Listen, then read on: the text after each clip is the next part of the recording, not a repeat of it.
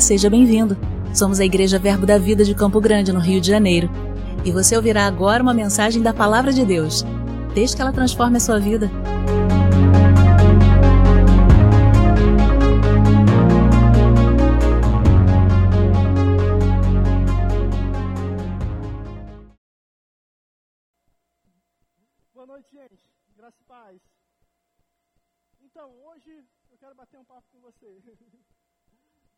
Eu quero começar citando um texto, não precisa abrir, que está lá em Êxodo 14, versículo 9. O contexto é: Moisés está guiando o povo para fora do Egito.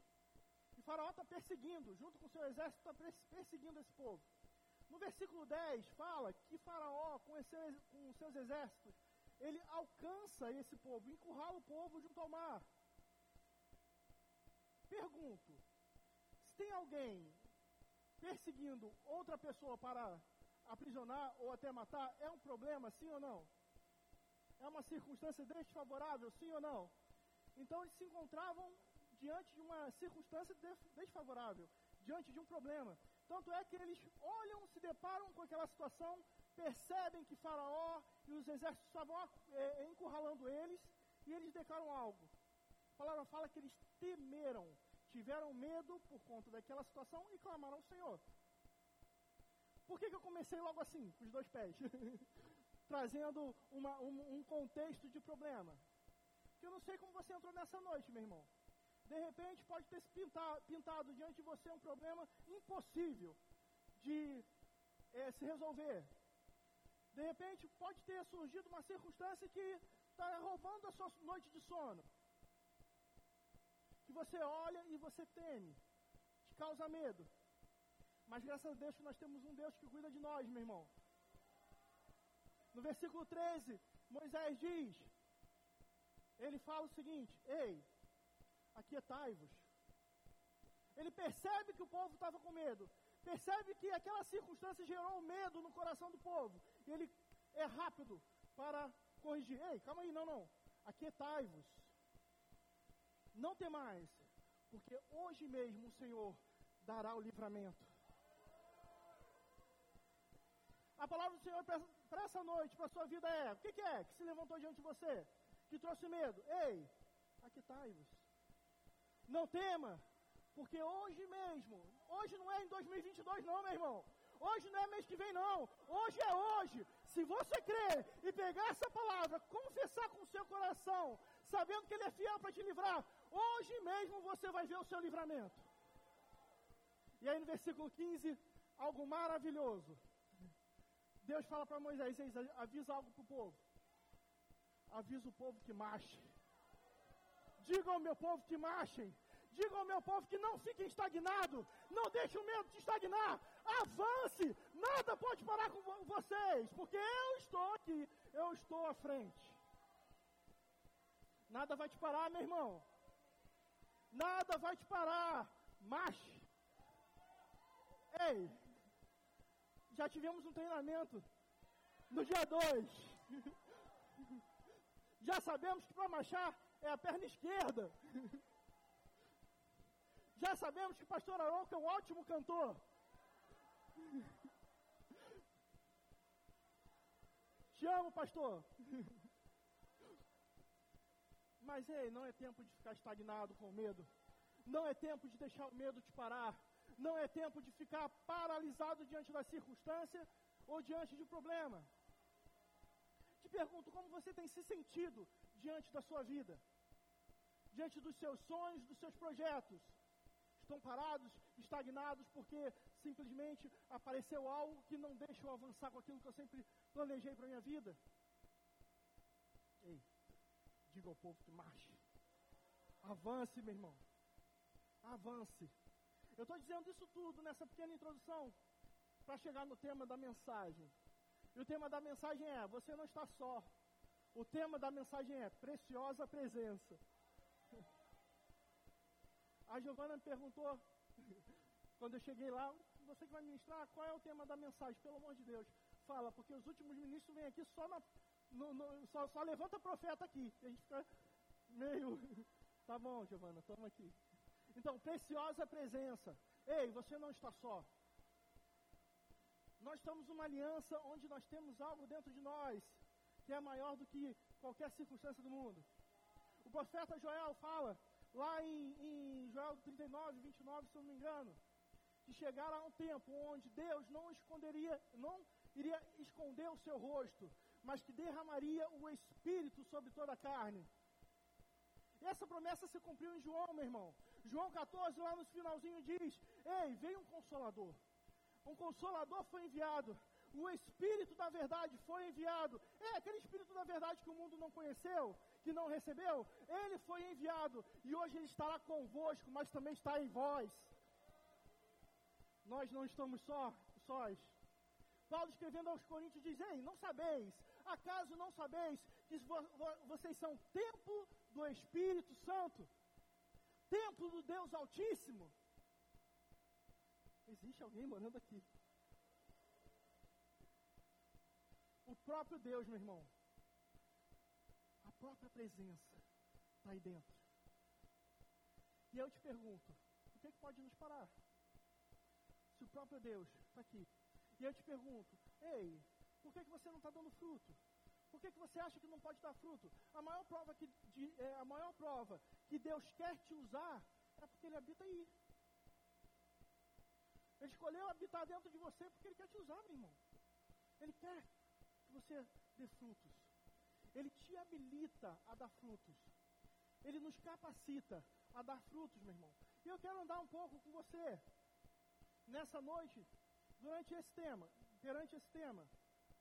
Eu quero pedir para você abrir a sua Bíblia em Gênesis. Vamos lá, no capítulo 1 de Gênesis. Começar pelo começo. Aleluia. A gente vai chegar a um lugar bom, meu irmão. Gênesis 1, versículo 3. E eu quero te mostrar que nós somos dependentes dessa presença. Gênesis 1, 3. Vou ler, leia comigo. Aqui Deus criando todas as coisas começa dizendo, versículo 3: E disse Deus: haja luz, e houve luz. E viu Deus que a luz era boa, e fez separação entre luz e trevas. Chamou Deus a luz de dia e as trevas noite. Houve tarde e manhã no primeiro dia. E disse Deus, versículo 6, haja firmamento no meio das águas e separação entre as águas e águas.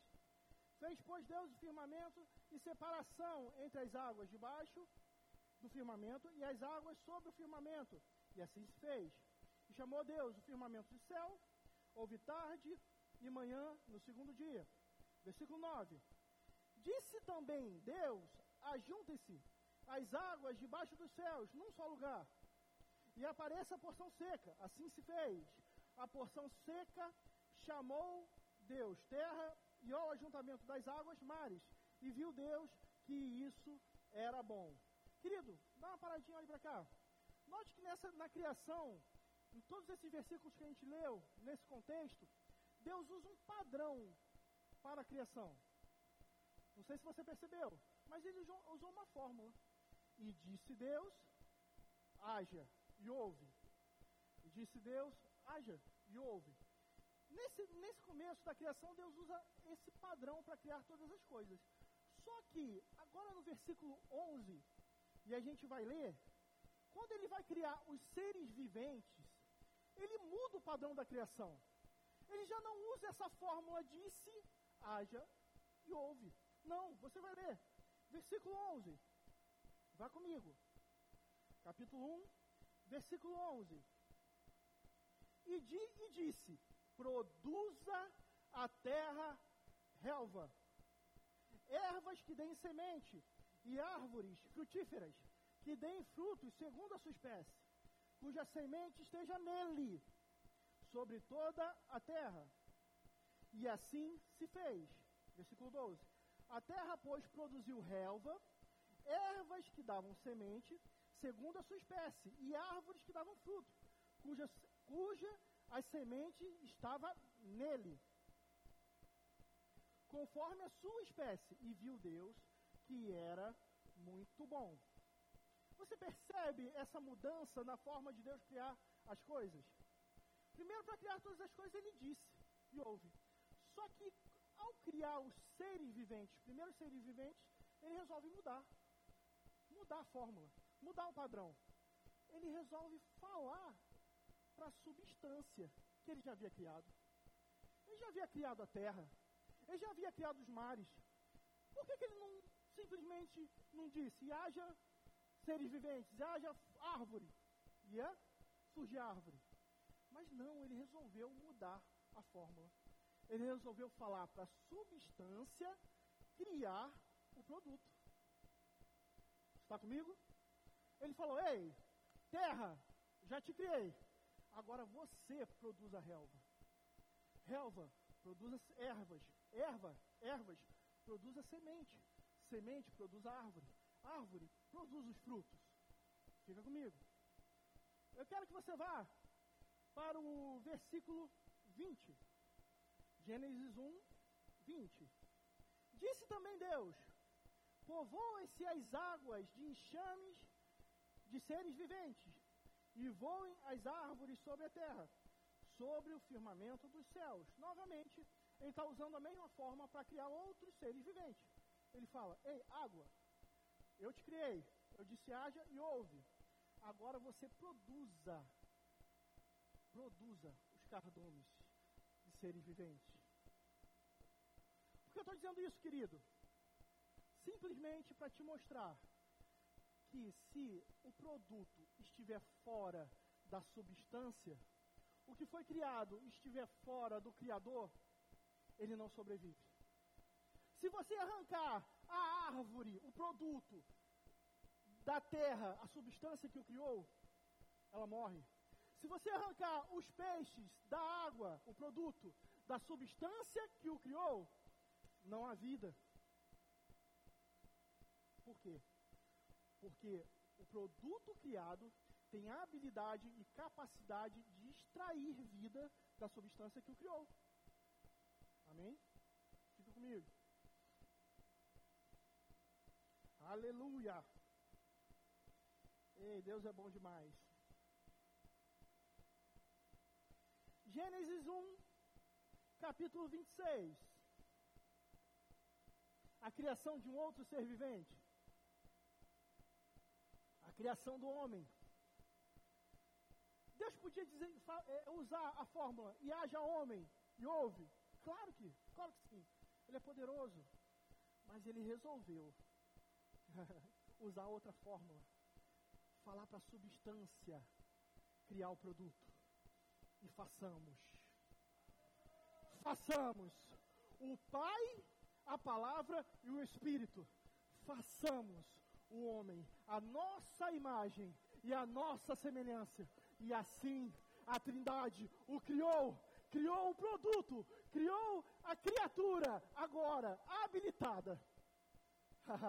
e capacidade, e capacitada para extrair vida do Criador. Meu irmão, porque a presença de Deus está em você, você é habilitado e capacitado a extrair vida, a extrair poder, a extrair domínio e autoridade do Criador.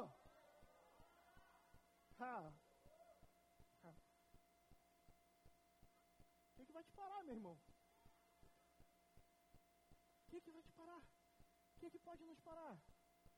Não. Nós somos capacitados. Só que algo acontece. Você conhece a história. Aquele cenário perfeito, onde o homem estava em total comunhão com Deus, recebendo da sua inspiração e vivendo a inspiração de Deus, ao mesmo tempo levando adoração ao próprio Criador. Ele resolve a considerar, dando aos seus ouvidos, a uma palavra contrária à sã doutrina de Deus para ele. Você sabe da história. Que eles emprestam seus ouvidos àquela serpente. E por acreditar na palavra do inimigo, desconsideraram a palavra do Criador. Por acreditar na palavra de um de fora, desconsideraram a palavra da substância que o criou. Erraram, desobedeceram, caíram. E porque caíram, foram tirados da presença. Porque foram tirados da substância, morte chegou. A árvore foi arrancada do jardim. Morte entrou. De forma que Deus, a palavra fala em Gênesis, depois você pode ler, que Deus vai diante do homem e procura o homem. Ei, onde você está? Ele não estava brincando porque esconde, meu irmão. Mas ele sabia que algo aconteceu ali. Ei, cadê você? Que eu não, que não está mais diante da minha presença, não está mais em contato com a minha presença. Cadê você? Que não está tendo acesso a mim. Separado do Criador. E aí eu imagino o cenário: Satanás diante de Deus, levando aquela figura ao Criador. E Deus olhando, e agora? Eu bani o diabo da minha presença, tirei o diabo da minha presença, puni ele, porque ele pecou contra mim. Eu não tenho dois pesos nem duas medidas. Há uma lei moral que está no meu caráter. Toda alma que peca, morre. Porque o diabo pecou, eu tive que afastá-lo da minha presença. E agora? Que o homem pecou do mesmo jeito que ele. O que eu faço? Como, o que Deus faria para punir o diabo, que pecou, que errou, mas para sentar o homem, que também pecou e errou? Meu irmão, Deus é muito bom. E não poderia deixar o homem longe da sua presença. Ele não queria uma, um, uma barreira impedindo a vida chegar ao homem. E aí, meu irmão, um dos atributos do caráter de Deus é: Ele é fiel, Ele não mente e Ele cumpre com as suas promessas. Aleluia! Aleluia! Romanos, Paulo escrevendo a Romanos 3, 10, diz o seguinte: Não há um justo sequer, todos se extraviaram da glória de Deus e se tornaram inúteis. Não há um justo sequer, todos se extraviaram, ou seja, saíram da glória, saíram da presença. E se eles não têm mais contato com a presença, não têm contato com a glória, eles se tornaram inúteis infrutíferos, incapazes. Mas eu disse, meu irmão, que Deus é muito bom e Ele cumpre com as suas promessas. O escritor aos Hebreus diz em Hebreus 10, 23: Ei, guardemos a nossa confissão sem vacilar, porque aquele que fez a promessa é fiel para cumpri-la. Aquele que fez a promessa é fiel para cumpri-la. Ou seja, Deus, quando faz uma promessa, Ele é fiel para cumprir. Não precisa abrir. Salmos 89, 34 diz: Não violarei o meu pacto ou a minha aliança, nem alterarei o que sair da minha boca. Que Deus maravilhoso, meu irmão. Por que, que eu estou dizendo isso? Por que, que eu estou citando que ele cumpre as promessas que ele faz?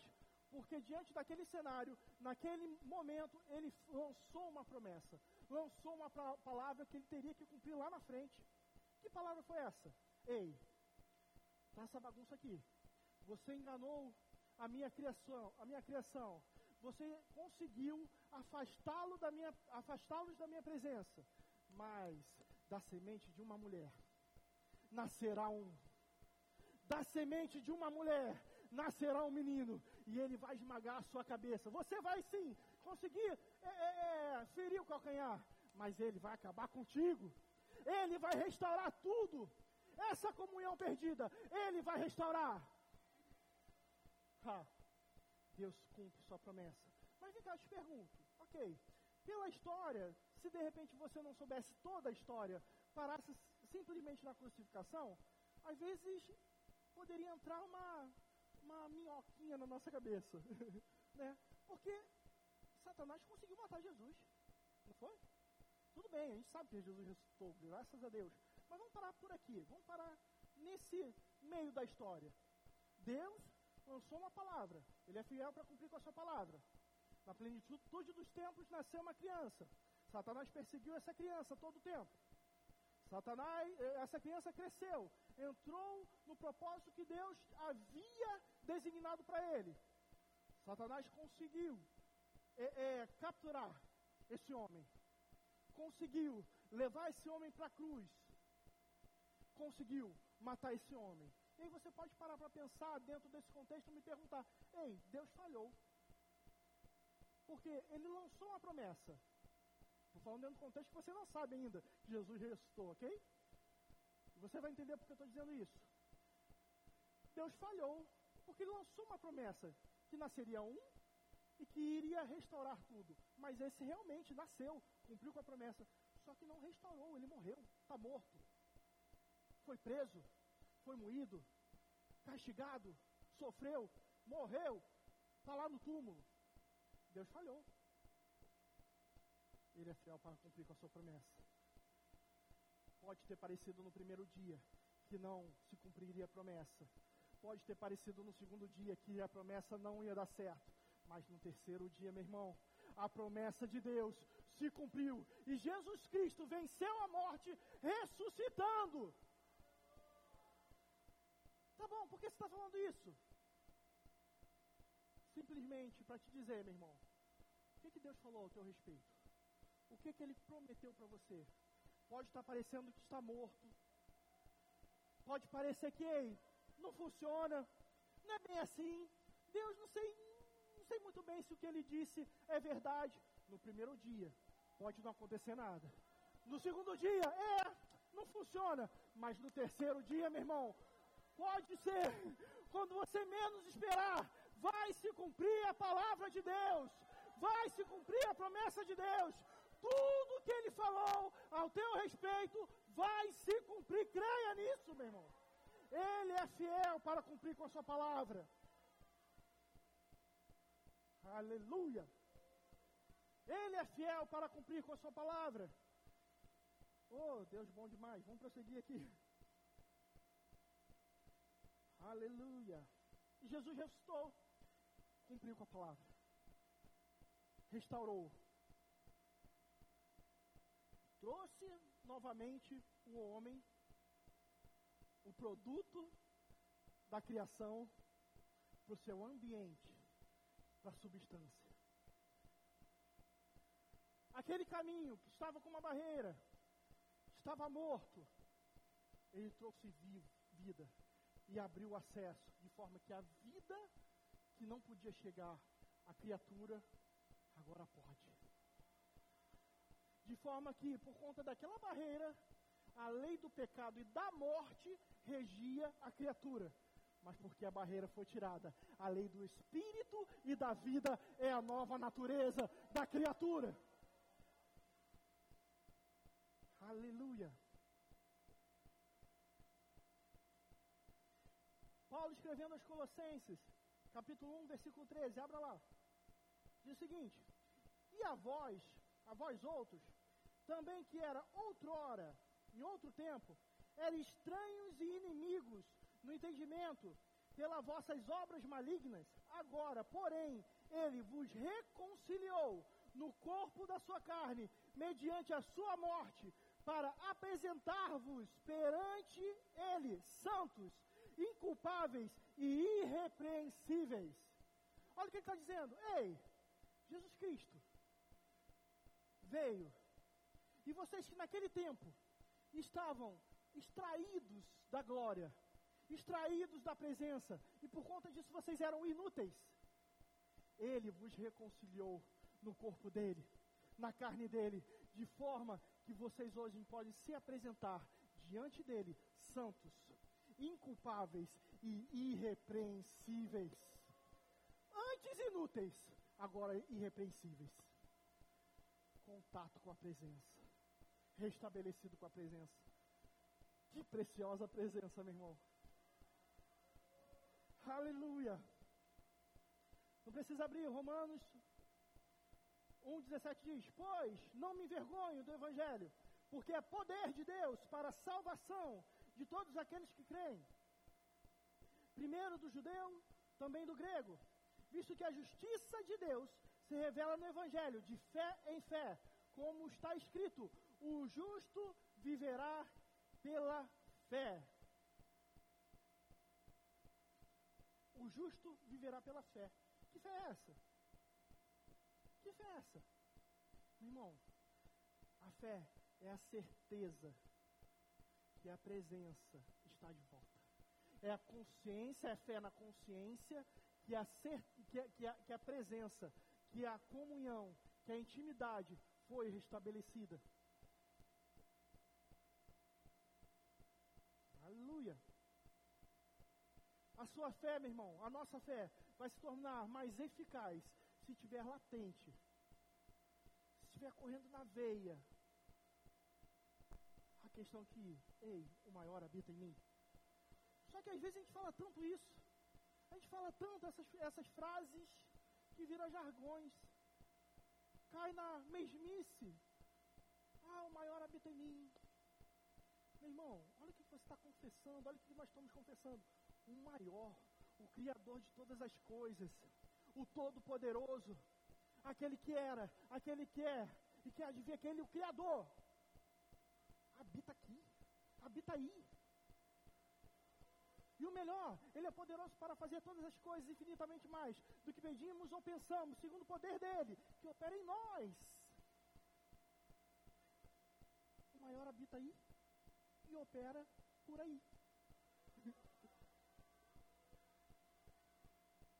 Aleluia. Vamos seguir. Um outro ponto aqui.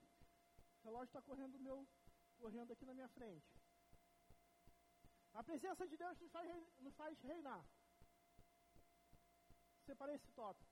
Agora vai metódico, né? Próximo tópico. A presença de Deus faz reinar, claro. É verdade, é lógico. Antes nós estávamos inseridos aonde? No império. Debaixo de um opressor. Fomos tirados desse império, colocados no reino. E quando fomos colocados nesse reino, uma capacidade, uma habilidade nos acompanhou. A palavra de Deus diz que pela graça sois salvo.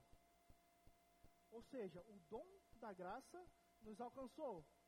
A mesma palavra fala que, Jesus Cristo em tudo foi tentado, mas em nada pecou. Aquele que não conheceu o pecado, antes ele se fez pecado por, nós, para que nele fôssemos feitos justiça de Deus. Ou seja, o dom da graça nos alcançou, o dom da justiça nos alcançou. E a palavra diz que os que receberam da graça e do dom da justiça reinarão em vida mediante Cristo Jesus. Ou seja, você, meu irmão, que foi reconciliado, que recebeu da graça, recebeu da justiça, você é novamente habilitado a extrair vida do Criador, a extrair é, o poder do Criador, a extrair domínio do Criador, a extrair autoridade e governo do Criador. Portanto, nós somos habilitados a reinar em vida. Tudo está debaixo da nossa autoridade, mediante o nome de Jesus.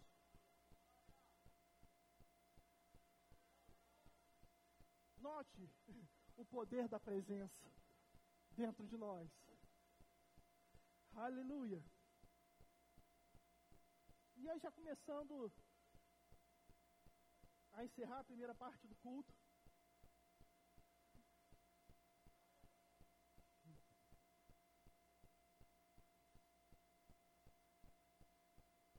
A gente falou que Deus é fiel para cumprir com todas as suas promessas. Eu quero compartilhar com vocês algumas promessas que Ele fez, que Ele lançou, simplesmente porque estamos em contato com a presença dEle. Estamos inseridos no Criador.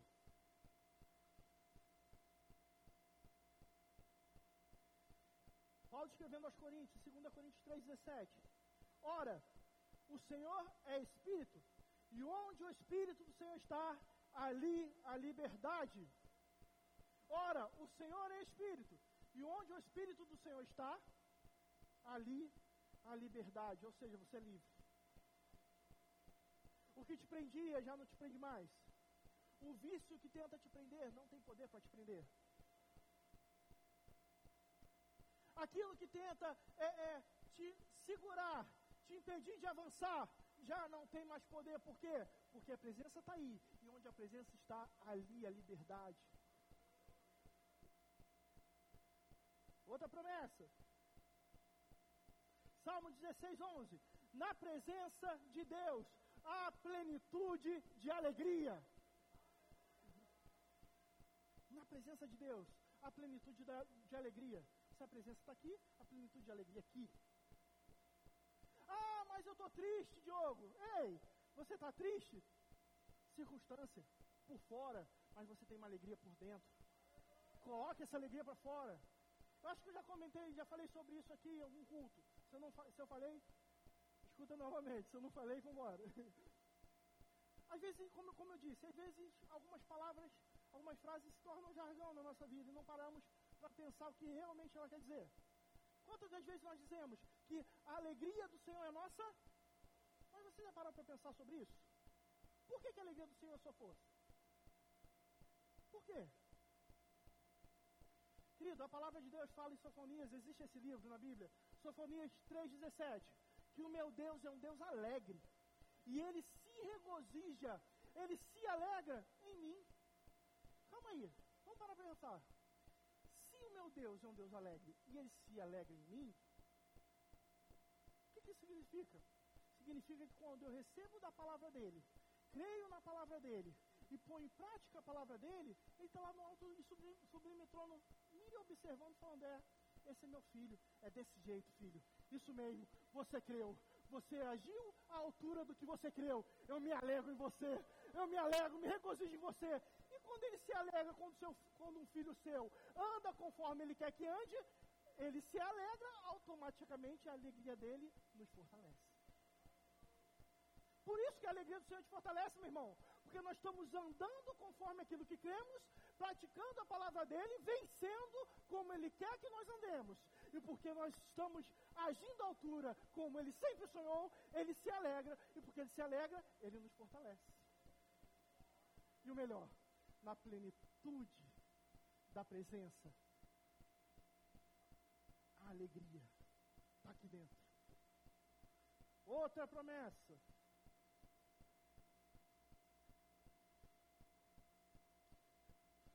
Aleluia.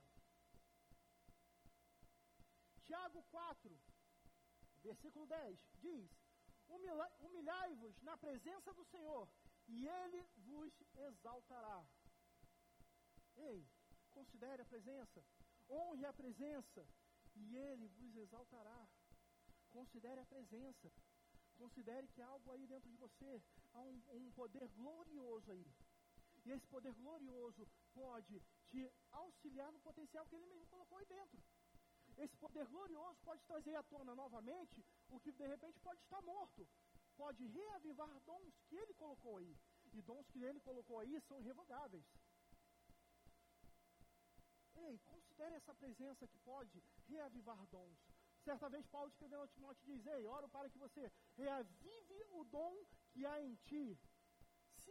É para reavivar, é porque é, é, é, possivelmente, certamente, estava morto. Reavivar é trazer vida novamente. Ele está falando, considere, honre a presença, e Ele vos exaltará. Ele reavivará dons. Ele te colocará no propósito que Ele tem para a sua vida. Sua carreira vai ser rápida e excelente. E última promessa. O Ministério de Música já pode ir subindo. Falei que ia dar tempo. Primeira parte do culto. Salmos 16, 8. Na sua presença eu não serei abalado. Olha o que ele fala. É óbvio. É óbvio. Na sua presença eu não serei abalado. Afinal de contas, o que, que pode ir contra o poder de Deus na sua vida? E aí eu volto lá no início, na pergunta que eu fiz. Não sei como você entrou aqui, mas naquela pergunta lá, ei, o que, que se levantou de diante de você, meu irmão? Nesse tempo, nesses últimos meses, qual foi o problema que se levantou para tentar te abalar? Na presença do Senhor, você não será abalado. O que, que se levantou para tentar roubar a sua alegria? Rei, na, na presença do Senhor, a plenitude de alegria. Deus é bom, meu irmão. E Ele é o maior interessado em ver os seus filhos vivendo o melhor, triunfando sobre todas as coisas.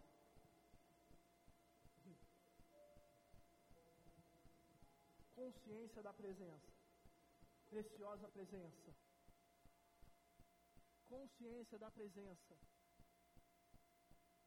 Eu creio, meu irmão, que em momentos das nossas vidas, onde o calo apertar, onde, ei, estou diante do mar, atrás de mim está o exército, o que eu vou fazer? Consciência da presença vai te dizer: ei, não temas, aquiete, aquiete, hoje mesmo chegará o seu livramento. Só que não fique parado, não. Você creu no seu livramento. Se você creu em algo no seu livramento, tem que haver ações correspondentes à sua fé. Então, marche. Marche. Avance. Não retroceda. Não fique parado. Saia da inércia. Avance. O Júlio teve aqui no domingo à tarde. Foi domingo à tarde, não é isso que ele ministrou? Foi, né, pastor? Ele deu uma aula de física aqui. Eu, se eu pudesse falar, foi o culto pro Enem aqui. Maravilhoso. E eu vou também tentar falar de algo, puxar aqui uma física aqui. Existe uma lei que, para toda ação, existe uma reação. Isso é uma lei maravilhosa. Uma lei maravilhosa, porque corrobora o que Deus faz. Para toda ação de fé que sai do Filho de Deus, há uma reação do poder de Deus em favor do Filho.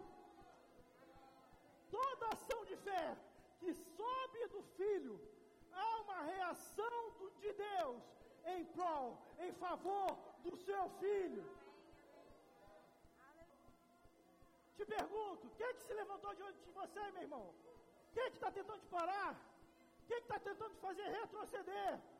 para toda ação de fé do filho, há uma reação de poder do pai. Marche, avance, avance, nada vai te parar. Por quê? Porque a presença de Deus está aí. A presença de Deus está aí. E ela te capacita, ela te habilita a extrair vida do Criador, a extrair poder do Criador, a extrair autoridade e domínio do Criador. Avance, avance, avance. É tempo de avançar, meu irmão. É tempo de avançar. Satanás não tem poder sobre a sua vida. Ele já foi exposto naquela cruz, exposto à vergonha. Você é filho. Você é filho. Nós somos filhos. Se somos filhos, temos que pensar como, como filhos. Se somos filhos, temos que agir como filhos. E filhos do próprio Deus têm a autoridade do próprio Deus, através do nome de Jesus Cristo. Obrigado.